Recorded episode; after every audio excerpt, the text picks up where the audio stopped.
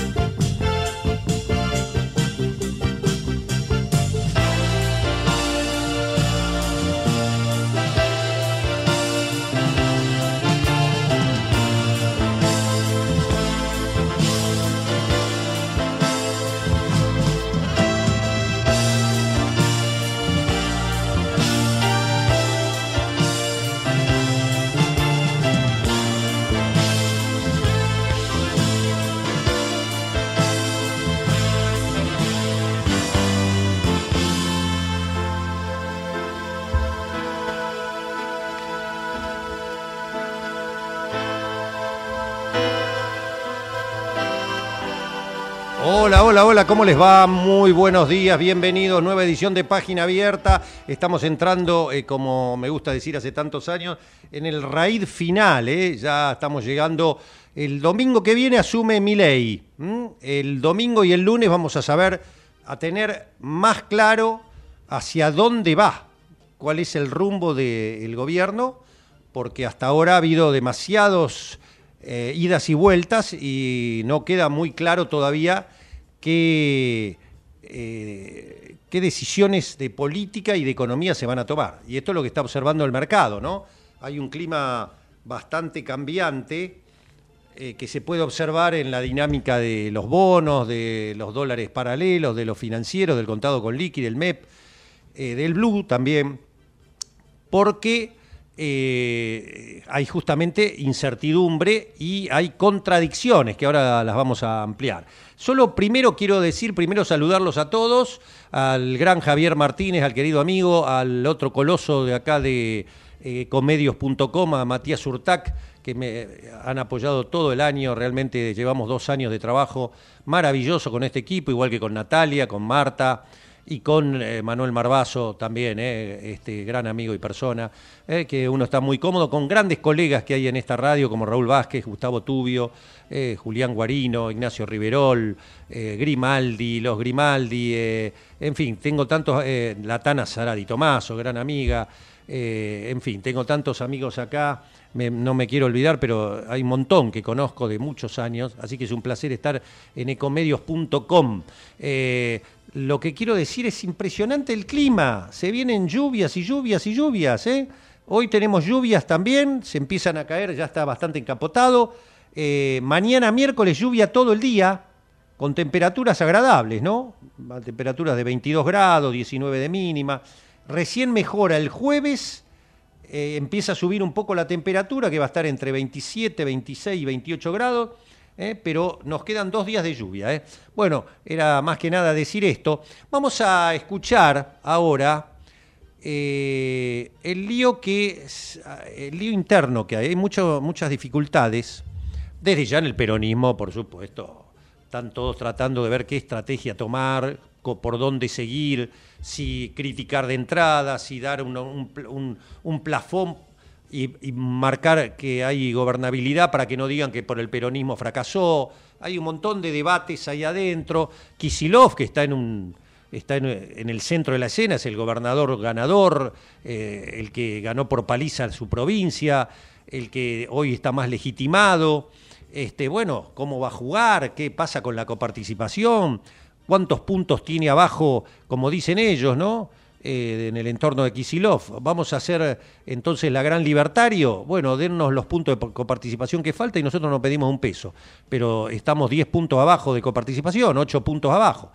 Así que, este, eh, y además, ¿cómo, qué, qué temores se ciernen sobre Kisilov, lo que obviamente va a ser el gran rival en cuatro años de Milei, si es que esto se conduce todo normalmente. Eh, lo van a ahogar, le, van a apretar las clavijas para que le vaya mal en la gestión. Bueno, todo esto son debates en el peronismo, pero en, el, en la libertad avanza y todos sus satélites hay un lío de órdago, ¿no? Este, ¿Qué pasa con eh, Victoria Villarruel, que ha quedado bastante desplazada con la llegada de Petri a defensa? Todo el equipo, como dice el comunicado de Libertad Avanza, la fórmula completa de eh, Patricia Bullrich, Luis Petri ha arribado al gobierno.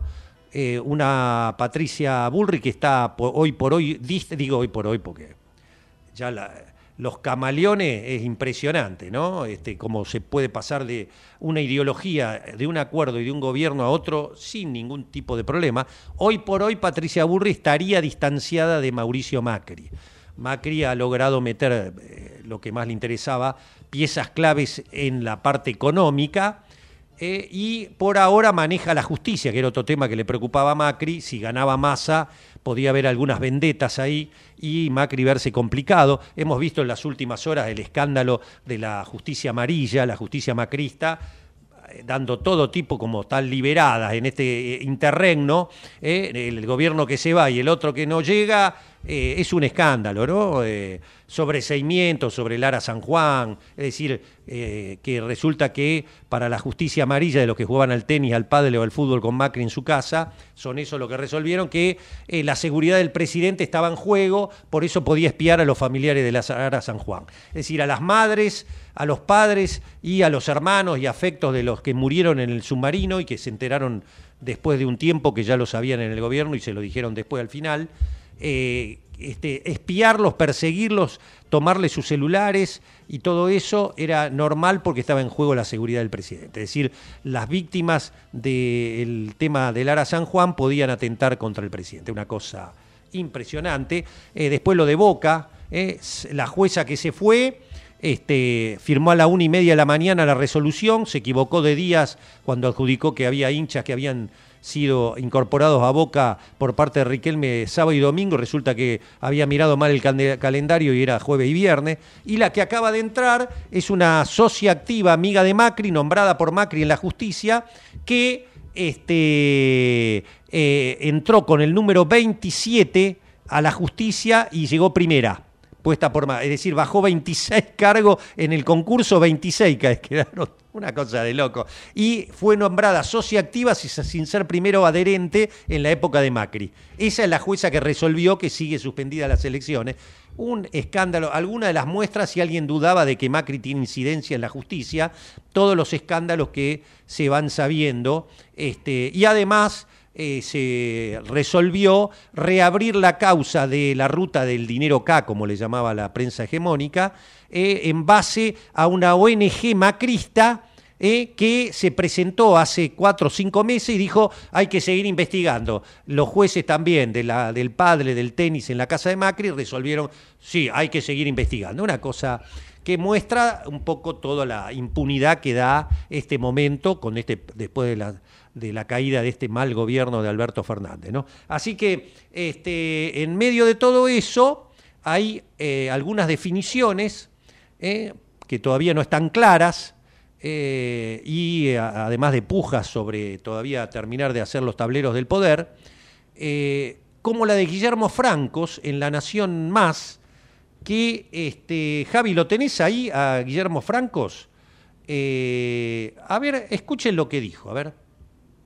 Y yo me quedaría tranquilo con el dólar, no, no, no me parece que cuando uno ¿Qué significa eso, Guillermo? a ver, que, no, es decir, lo digo esto desde la visión de, no desde la visión de un economista, ¿no? Entendamos bien, ¿no? Yo digo, no, no, no veo un motivo por el cual tiene que haber una disparada de, del dólar, este, más allá que lo de lo que Javier explicó muchas veces que hay un exceso de peso, ¿no? Pero la verdad que cuando uno ve la eh, historia en los últimos años del dólar, si uno tiene que fijar desde que partimos de años atrás y eh, podía estar en 600 pesos el dólar, el dólar, ¿no? Digamos, 600, 650 sería un valor razonable. No estoy diciendo que se vaya a hacer, lo que digo porque, porque el yo dólar... te digo que sí te miento, no, no, porque, el, porque el dólar de la especulación, el dólar libre, el dólar que tiene Quizá que Florencia se te puede compartir, pero ¿qué decías? No, pero yo digo que tal vez que el, dólar eh, que se maneja como el dólar blue, es este producto de las expectativas, ¿no? Porque por eso pasamos de 900 a 1200 en periodo de, ahora, ahora bajamos otra vez a 900.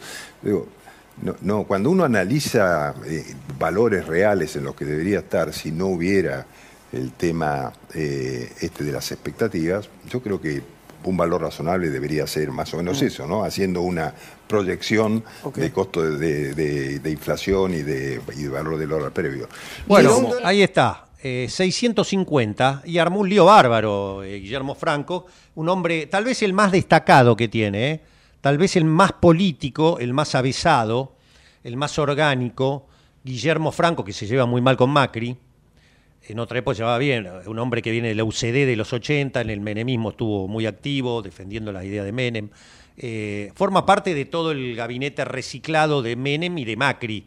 ¿eh? Este, bueno, un hombre muy, muy inteligente, muy interesante para hablar, lo conozco de hace muchos años, pero tiró una bomba ahí, estableció un precio del dólar que dicen que en, el seno de en el seno de del gabinete de Caputo hizo ruido, porque le marca un poco la cancha, ¿no? Lo complica un poco, atento que en el mercado están, están medio como ondulando, ¿no? Que vienen 30 mil millones, que no son 30 mil, que el fondo no va a poner un peso, que el fondo va a poner algo. Hay una gran incertidumbre y lo que se está viendo ahora lo que se está viendo ahora es que este, se habla de muy poca plata. O sea, de los 30.000 estamos hablando con suerte algo, algo cercano al 10%. Y el mercado sabe que eso no va a ser suficiente. Y eso es lo que está explicando la, la, subida de los paralelos, la subida de los financieros. Hay un revuelo bastante interesante. Pero mejor que yo para hablar de todos estos temas está el querido economista de la UBA, director del Instituto de Estudios para el Desarrollo Productivo y la Innovación de la Universidad Nacional de José Cepaz. Eh, bueno, hemos hablado con él tantos años. Ernesto Mato. Ernesto, ¿cómo va? Jorge Chamorro, gracias por atenderme. ¿eh?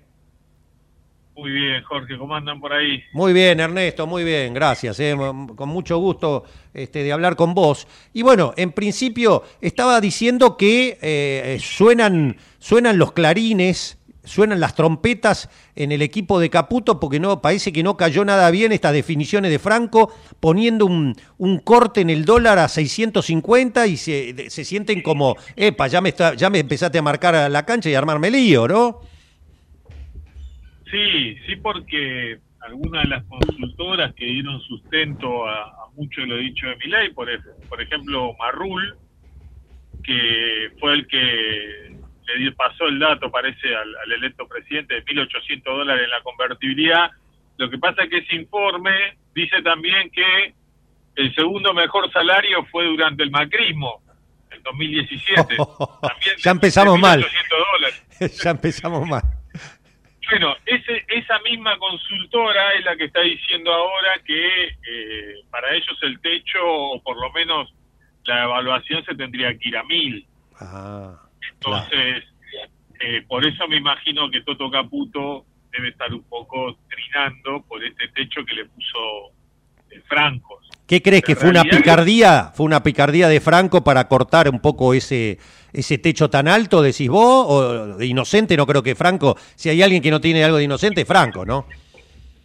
Sí, parece el más racional, digamos, racional, perdón, sí, y, sí, y obviamente sabe que no es lo mismo un 200% de evaluación que un 100%, por eso algunos medios hoy titulan que la evaluación no va a impactar en precios, o va a ser poco, y empezaron a sacar cálculos, ¿viste? El gran diario argentino, eh, el diario de los Mitre, están tratando de aliviar eso. ¿Qué te hace acordar, viste, cuando Alfonso Pratgate pasó de 9 pesos a 14 y dijo que los precios iban a retrotraer a noviembre?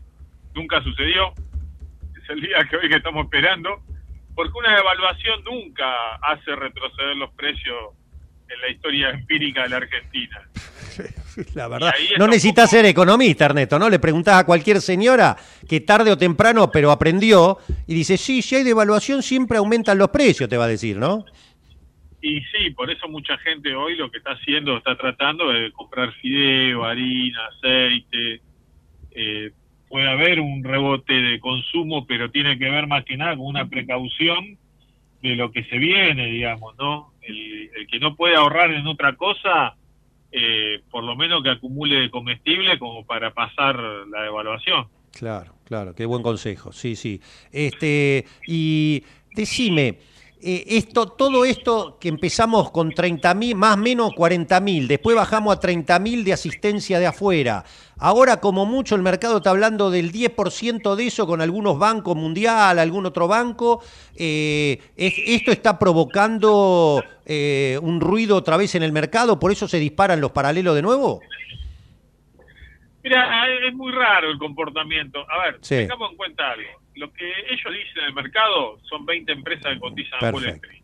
Perfecto. O sea, de esas 20 están metidas entre las 80, 90 empresas que hay en la Bolsa de Comercio de Buenos Aires. De un total de 560 mil empresas que hay en la Argentina. Te estoy hablando de menos del 1%. Ese es el menos del 1% que te está incluyendo, porque lo dijo, ¿sabes quién lo dijo? Vila Manzano. Ah. El dilema es así, Manzano digo, perdón. Sí, sí, Manzano lo dejó muy claro en una entrevista que dio estos días. Eh, hacíamos entrar las inversiones por el contado con liqui y obviamente después había que remitir y había que darles el retorno. Pero no lo podíamos hacer al contado por liqui. O no lo podíamos hacer al oficial, perdón.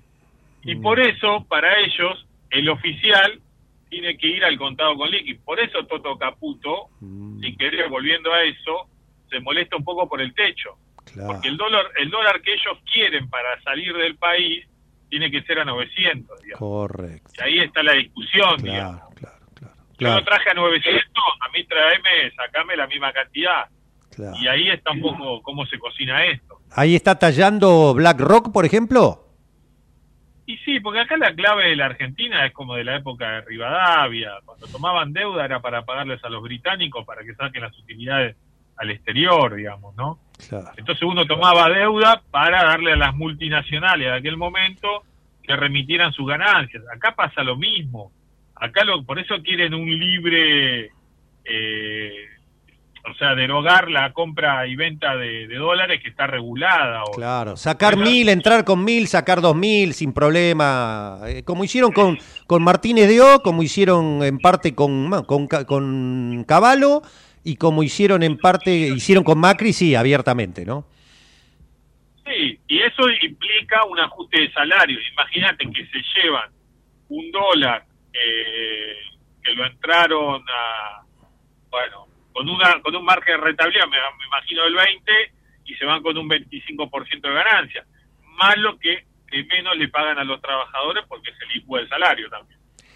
Claro, y en, este sentido, que vos sos un observador de tantos años de, todo esto, Ernesto. Muchos años ya tenemos. Sí, sí, sí, empezamos a hablar, hará 20 años que empezamos hablando de estos temas.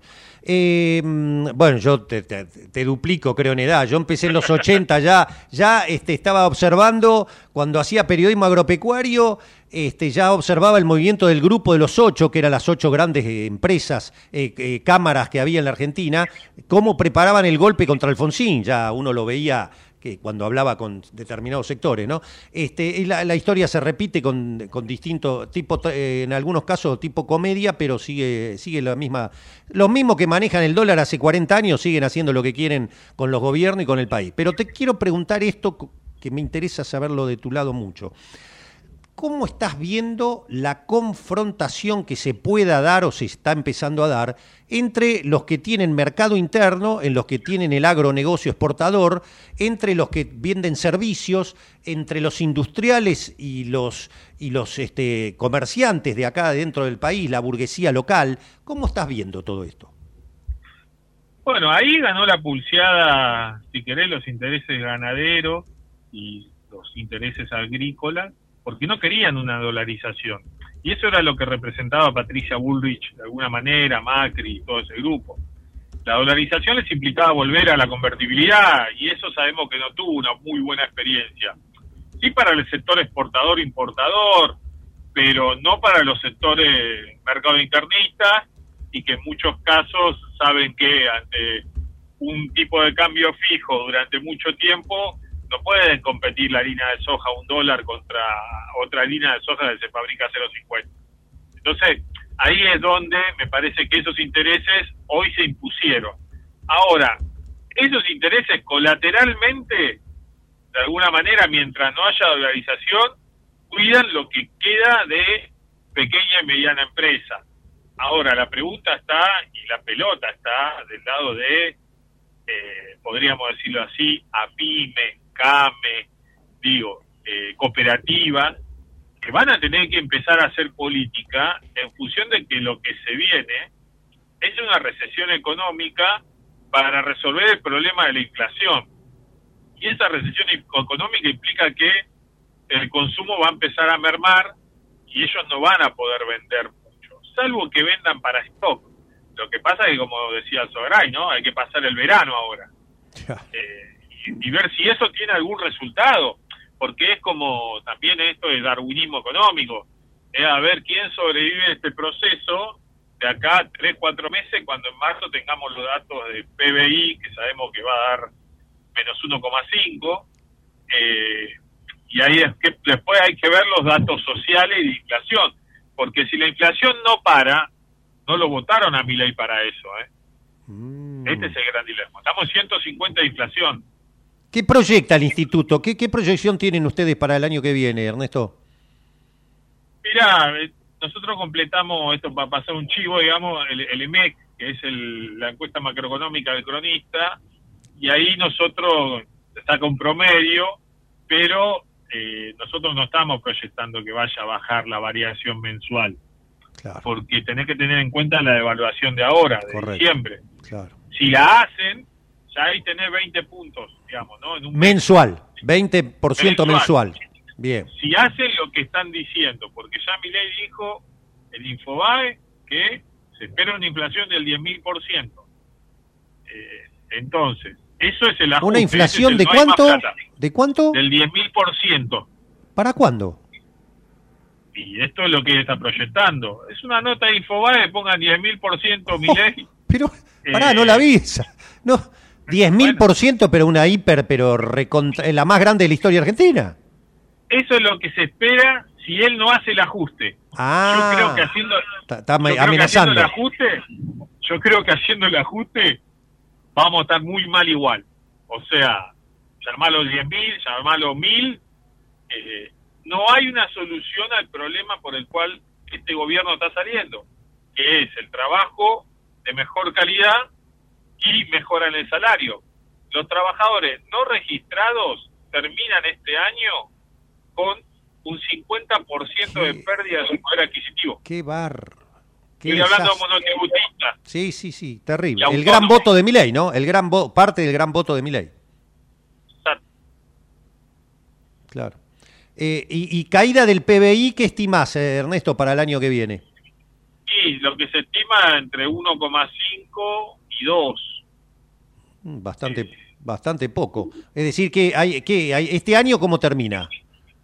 No, no, este año termina en ese número. Ah. El, acumulado del EMAE ah, ya te está dando a septiembre menos 1,5. Uno, a ver, el empujoncito que hubo hasta ahora de la campaña, digamos, ponerle que te evita caer más, entonces menos 2%. Eh, es decir, si no fuera por la sequía y el sector agropecuario, hubiera habido casi crecimiento este año, ¿no? Sí, lo que pasa es que ahí no solamente, acordate que el agropecuario aporta un 1%, la industria otro 1% y la construcción otro 1%. Entre esos tres sectores tener 3% del PBI. Claro. La construcción sigue, por suerte, pero industria y agro vienen en, em, caída. Empezaron a caer. Claro, entonces ahí es donde la construcción compensa, pero no va a alcanzar para este año. Bien, bien. ¿Y, y para el año que viene qué pensás? Y yo, por ahora, si te digo así con futurología, te diría que otro año de, crecimiento. De caída. Producto de los, claro, producto de los tres meses primero. Sí, de arrastre, claro. Bueno, ley mismo dijo que va a haber esta inflación, ¿no? Es que tiene todas las herramientas para evitar la, la recesión económica, digamos, ¿no? Porque el tercer trimestre está dando caída, ¿no? Del, del PBI. Entonces, Milei lo que puede hacer es, eh, el segundo, perdón, el segundo trimestre está dando caída. Lo que puede hacer Milei es hacer política contracíclica. Lo que pasa es que no lo va a hacer. Claro, claro. Él prefiere resolver esa recesión profundizándola, pero con el objetivo de bajar la inflación. Sí, sí, sí. receta fracasada desde hace 50 años en este país, ¿no? Y sí, por eso te dice que el único ministerio que va a tener la billetera abierta es Capital Humano, por esta frase que dijo, ¿no? Por los caídos. Claro. como que difícil, la verdad, para la gente de ingresos fijos y, y que obviamente está hoy está perdiendo con la inflación, no hay mucha solución a futuro. Y decime, el último tema que como diría el general, primero hay que entender lo internacional para entender lo local.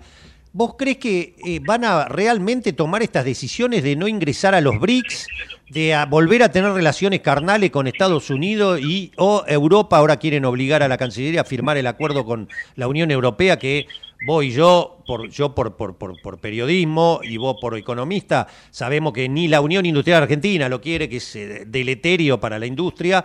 Este, ¿Vos crees que van a avanzar con esas medidas o, la realidad los va, se le va, le va a imponer otra cosa?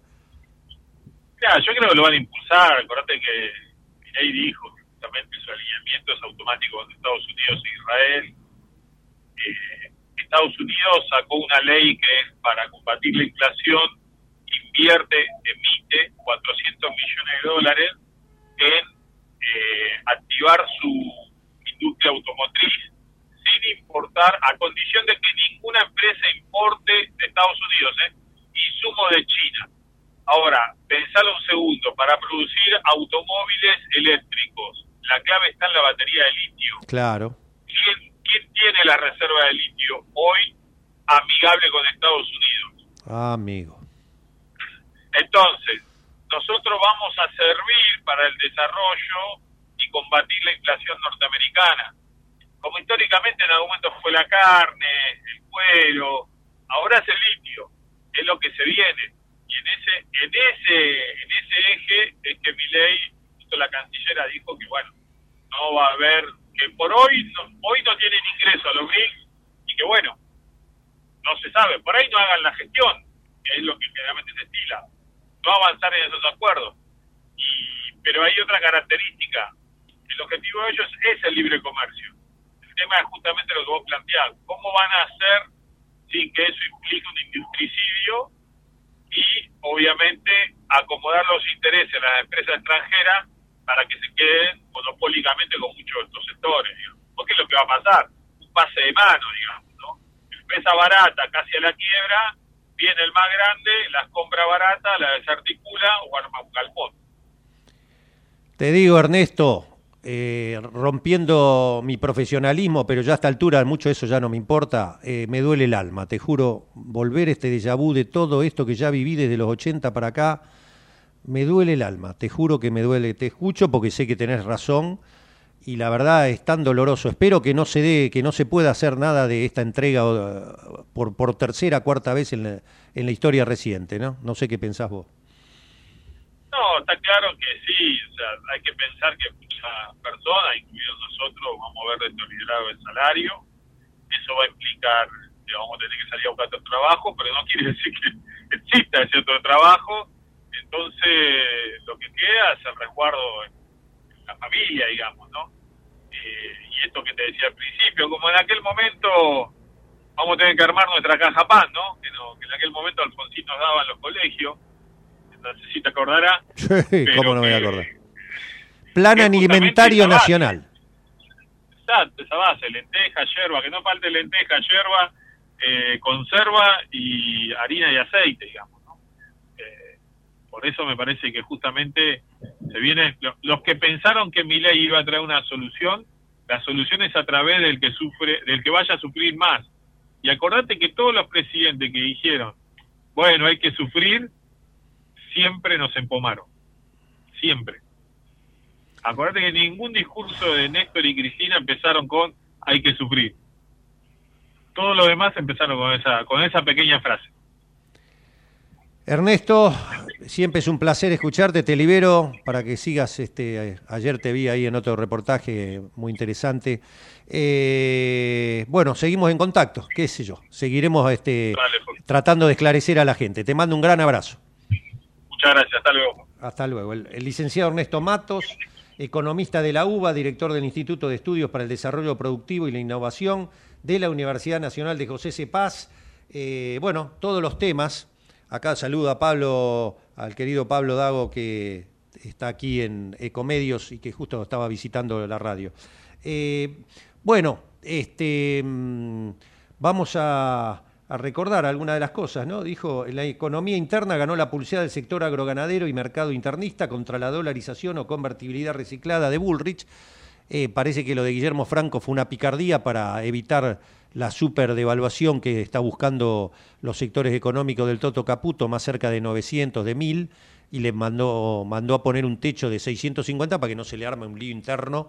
Este, ¿Se imaginan? Si ya con una del 100 nos vamos a una inflación mínima del 20, imagínense una devaluación a mil pesos de de prácticamente el, el 180%, entramos en un ciclo terrible. Eh, algunas de las definiciones interesantes de Ernesto Matos. Javi, querido, cumplimos, tenemos todos los avisos. Y volvemos hoy, un lujo eh, que nos damos con la efeméride musical que siempre ponemos para tener un alto en el alma con la buena música. Eh, se cumple un nuevo aniversario, 1791, de la, de la muerte de uno de los músicos y compositores más extraordinarios de todos los tiempos, Wolfgang Amadeus Mozart, el músico austríaco, eh, en un nuevo aniversario de su fallecimiento. Y vamos eh, a ir a uno de sus clásicos, una de esas eh, partituras más hermosas, más, más, más, más, puras, más entretenidas y más conocidas. Pequeña serenata nocturna. Este, volvemos con más notas, no se pierdan la que se viene.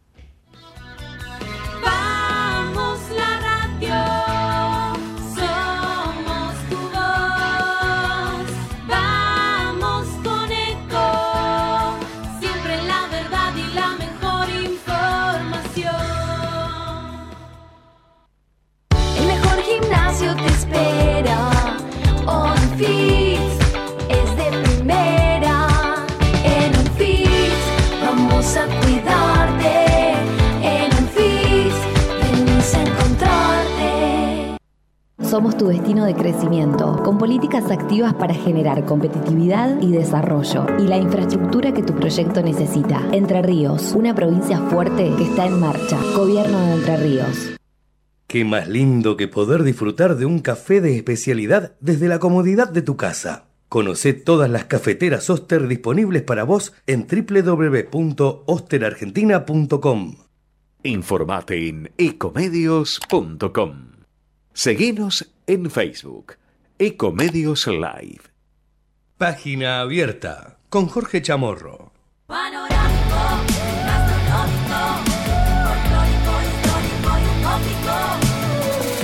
Córdoba siempre mágica. Verano fantástico. Córdoba, verano 2023-2024. Si suena así, hay quienes la pasan mal. Mejor que suene así. En estas fiestas, Pirotecnia Cero. Municipio de Morón. Corazón del Oeste. Todo el tiempo hay ideas. Hay ideas simples y no tanto. Hay ideas que nos asombran siempre y hay otras que nos cambian para siempre. Hay ideas grandes y hay grandes ideas. Hay muchas ideas. Lo importante es que funcionen. Como Banco Credicop el banco cooperativo ideado para que nuestros sueños se hagan realidad. Hay otra idea de banco y funciona. Sumate. Banco Credicop Cooperativo. La banca solidaria. Cartera comercial y de consumo. Consulte productos y servicios en www.bancocredico.com o a través de crédito responde al 0810 888 4500. En San Isidro ya redujimos más de un tercio de la basura que va al SEAMSE, gracias al programa de reciclado Eco Residuos, que pasa por la casa de cada vecino y con lo recaudado reinvertimos en educación y programas ambientales. Reciclar hace todo distinto. San Isidro, municipio. Vacía y cepilla los recipientes que acumulen agua. Tira agua hirviendo en desagües y rejillas y colocamos quiteros. Juntos podemos prevenir el dengue.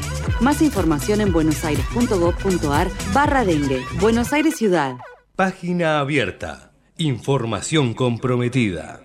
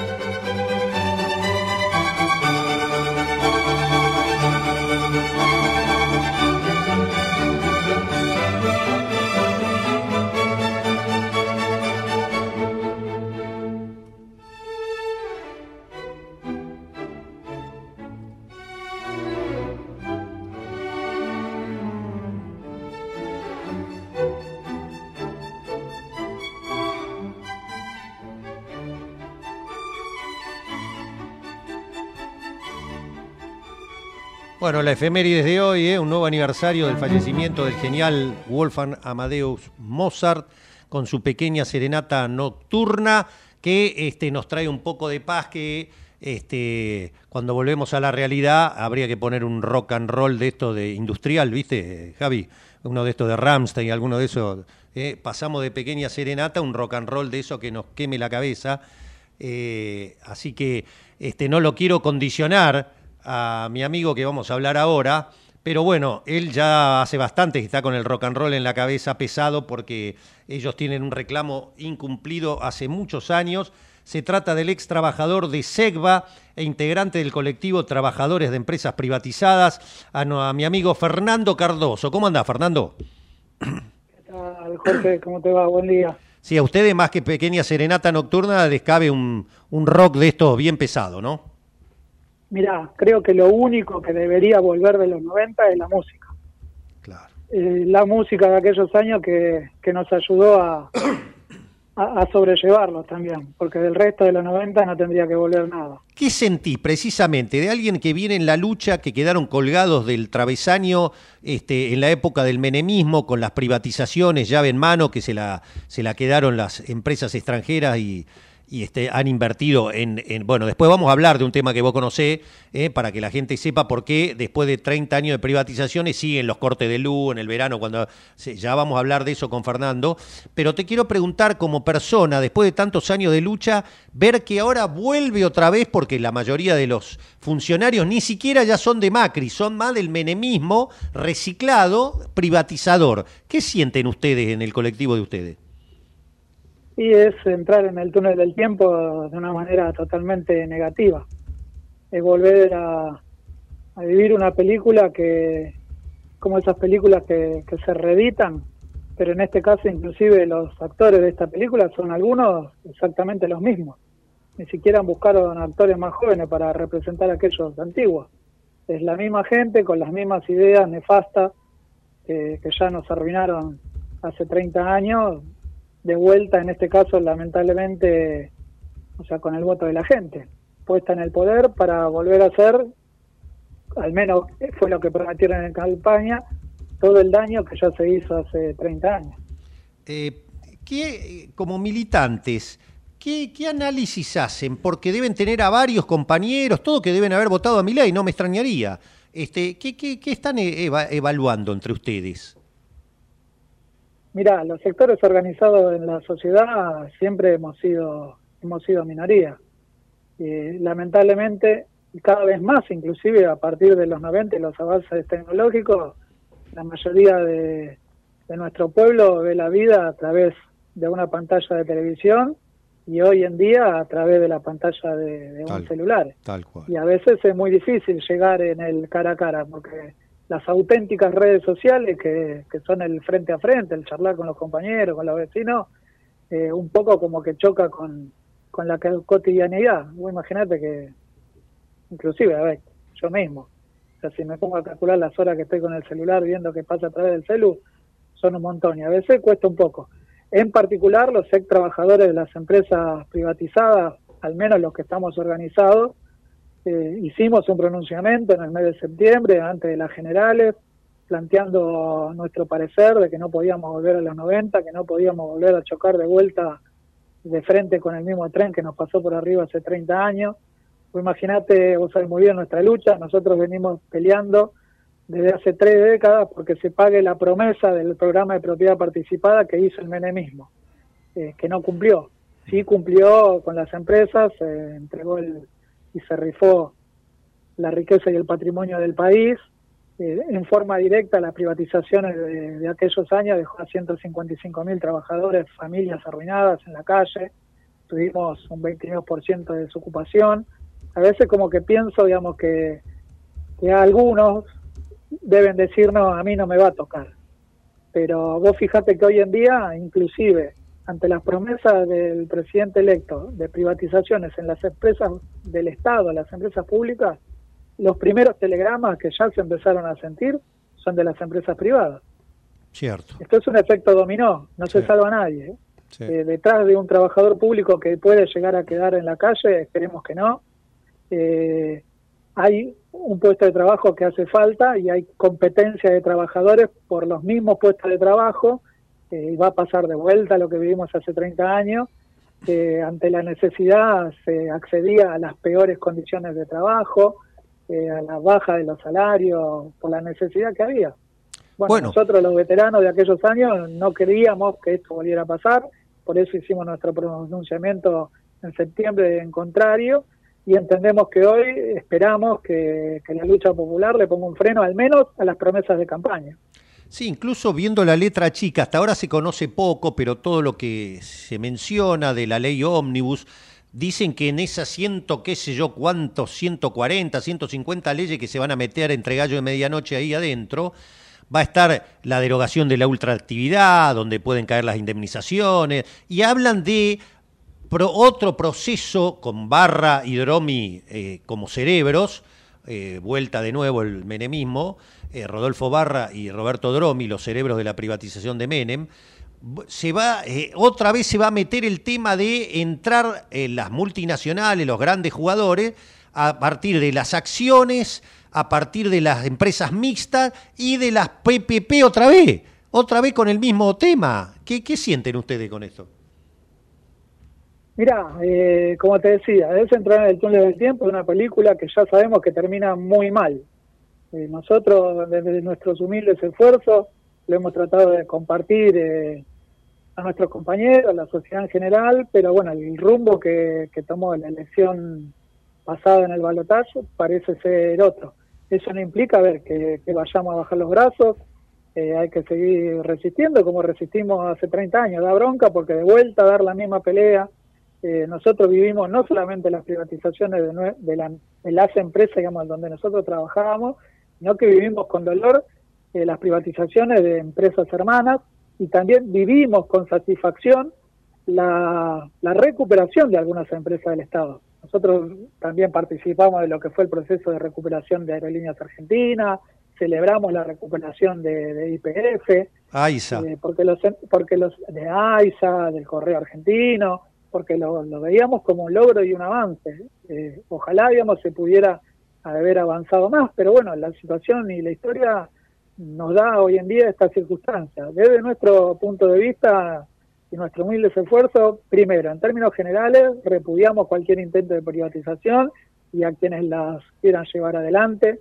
Nos solidarizamos con todos los trabajadores y trabajadoras, tanto activos como jubilados y pensionados. Acá hay, mucho en juego, está en juego las jubilaciones futuras, de lo que todavía no, no tenemos jubilación.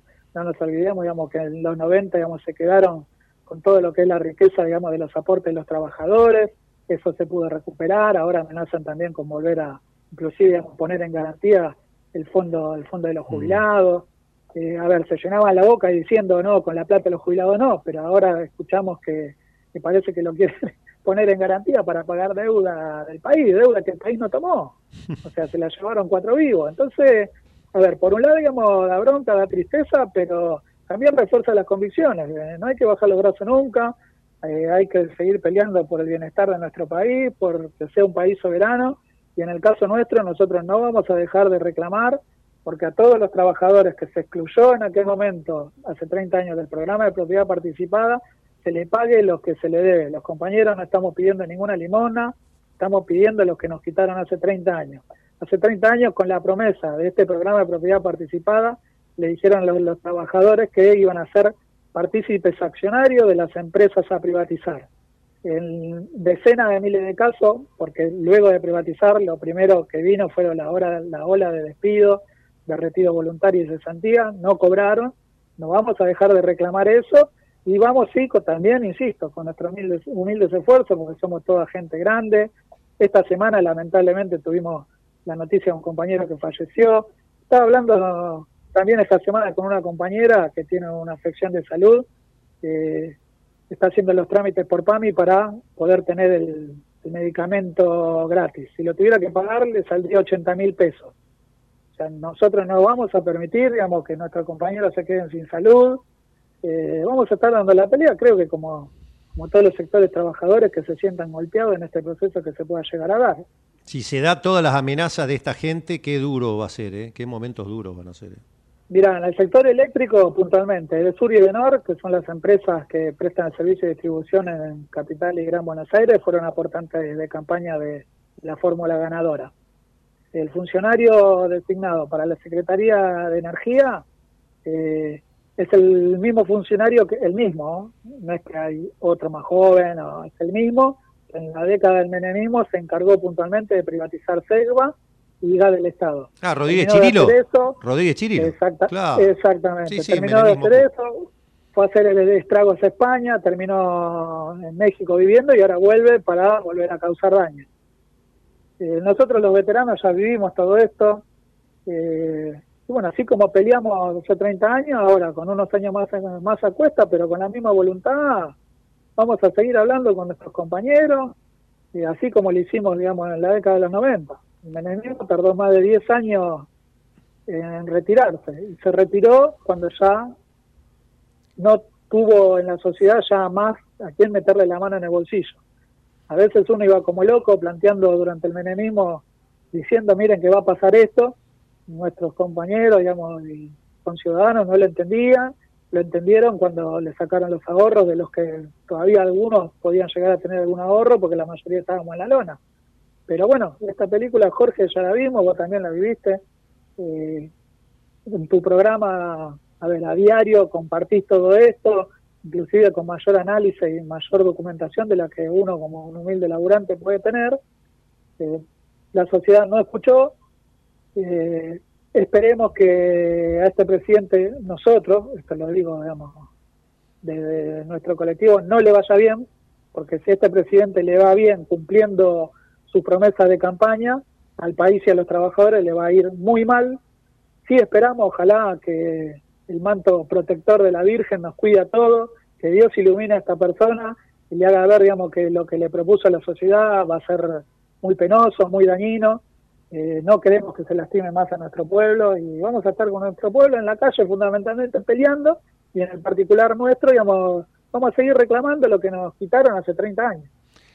Eh, te quiero aprovechar como conocedor de todos estos temas. Vos sabés que hablando con especialistas, en un informe que hice hace unos años, eh, me contaban que los cables de, de Nor y de, de Sur son los mismos de Segva de hace 100 años y que se los pasan refrigerándolo, tirándoles un aceite contaminante permanentemente, porque no invierten, no van a invertir. Y me decían, no van a invertir, porque la lógica para invertir en eso tenés que tener una inversión de acá a 40, 50 años y los tipos que, solamente están buscando rentabilidad en el balance anual que presentan en las matrices.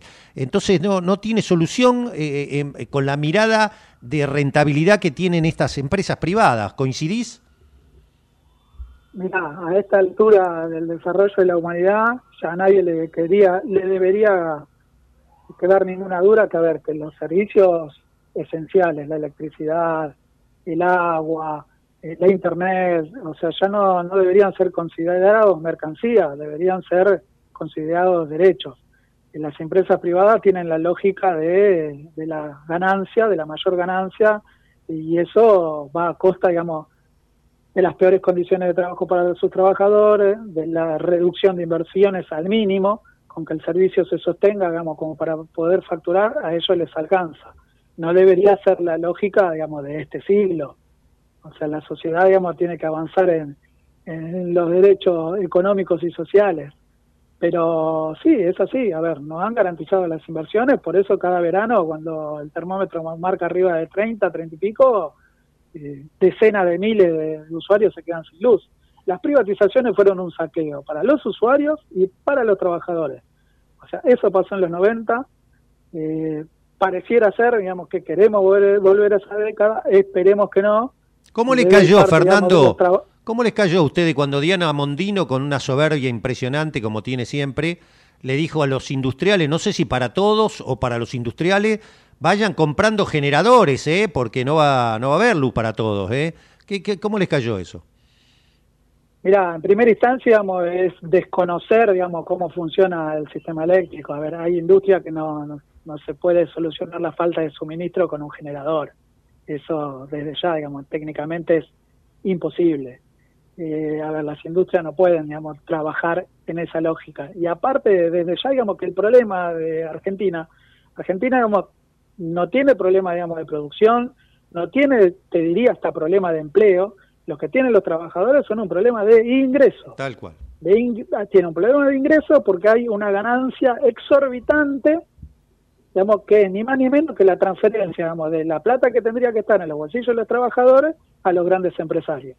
Ese es el problema que tiene la Argentina. La Argentina no tiene problema de capacidad de, de producción y te diría que hasta de energía tampoco. Lamentablemente, con estas elecciones se ha perdido también otra gran oportunidad, que es recuperar en el sector eléctrico, por ejemplo, las concesiones que se caen ahora, este año, este año que está en transcurso de las centrales hidroeléctricas, el Chocón, Piedra del Águila, eh, todas esas generadoras de electricidad terminan la concesión este año. la terminaban en noviembre y se prorrogaron 30 ah, días más.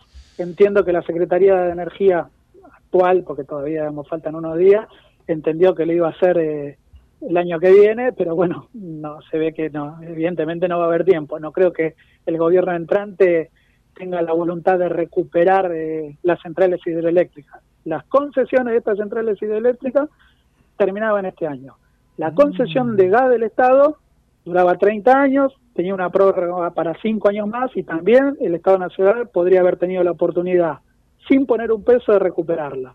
En el caso de Desur, que es la, empresa distribuidora más conflictiva en cuanto a, al servicio malo que brinda a sus, a sus usuarios, había un proyecto de ley que presentó, y también nosotros acompañamos, como hay trabajadores de SEGUA, la diputada María Rosa Martínez, que está en el Congreso Nacional, donde eh, la, la propuesta era que en ARSA comprara el paquete mayoritario de Enel, que es la empresa italiana eh, que tiene el capital accionario de la concesión de Sur. De esa manera, el Estado Nacional, a través de NARSA, hubiera tenido la posibilidad de recuperar, por ejemplo, una firma tan emblemática por lo desastrosa y, y, la falta, digamos, de cumplimiento de su concesión como Sur. Bueno, con este presidente electo todo eso no parece ser viable pero eran proyectos que estaban en la gatera, como quien diría, que nosotros apoyamos y veíamos con muy buen agrado. Pero bueno, ahora la pelea es otra. Tuvimos una oportunidad histórica de recuperar, sin que el Estado Nacional pusiera un peso, un montón de concesiones.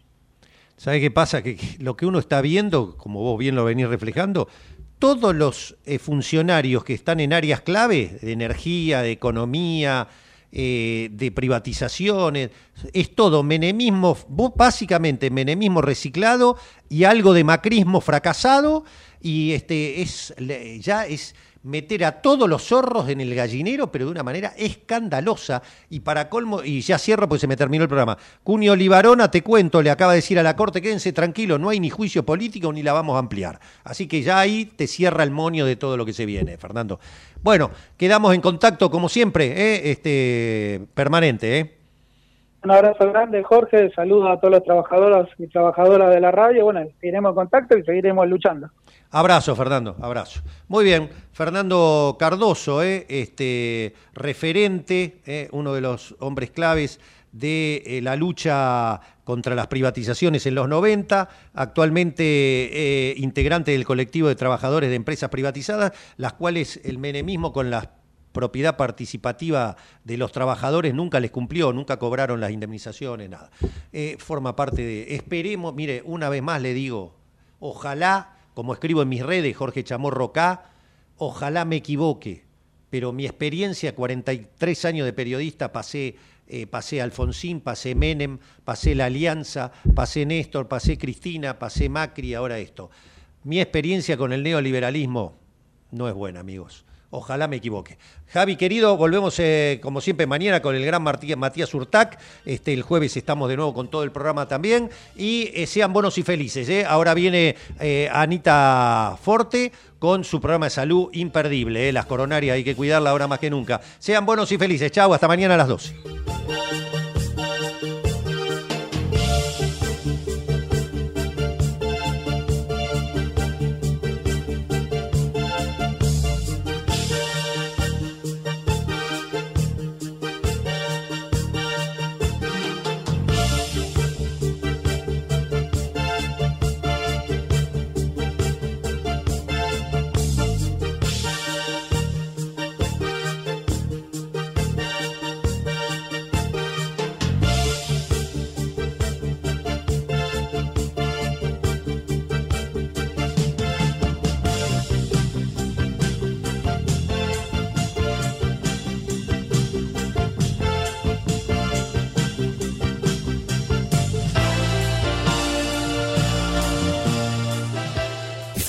Desde Buenos Aires, transmite LRI 224, AM 1220, Ecomedios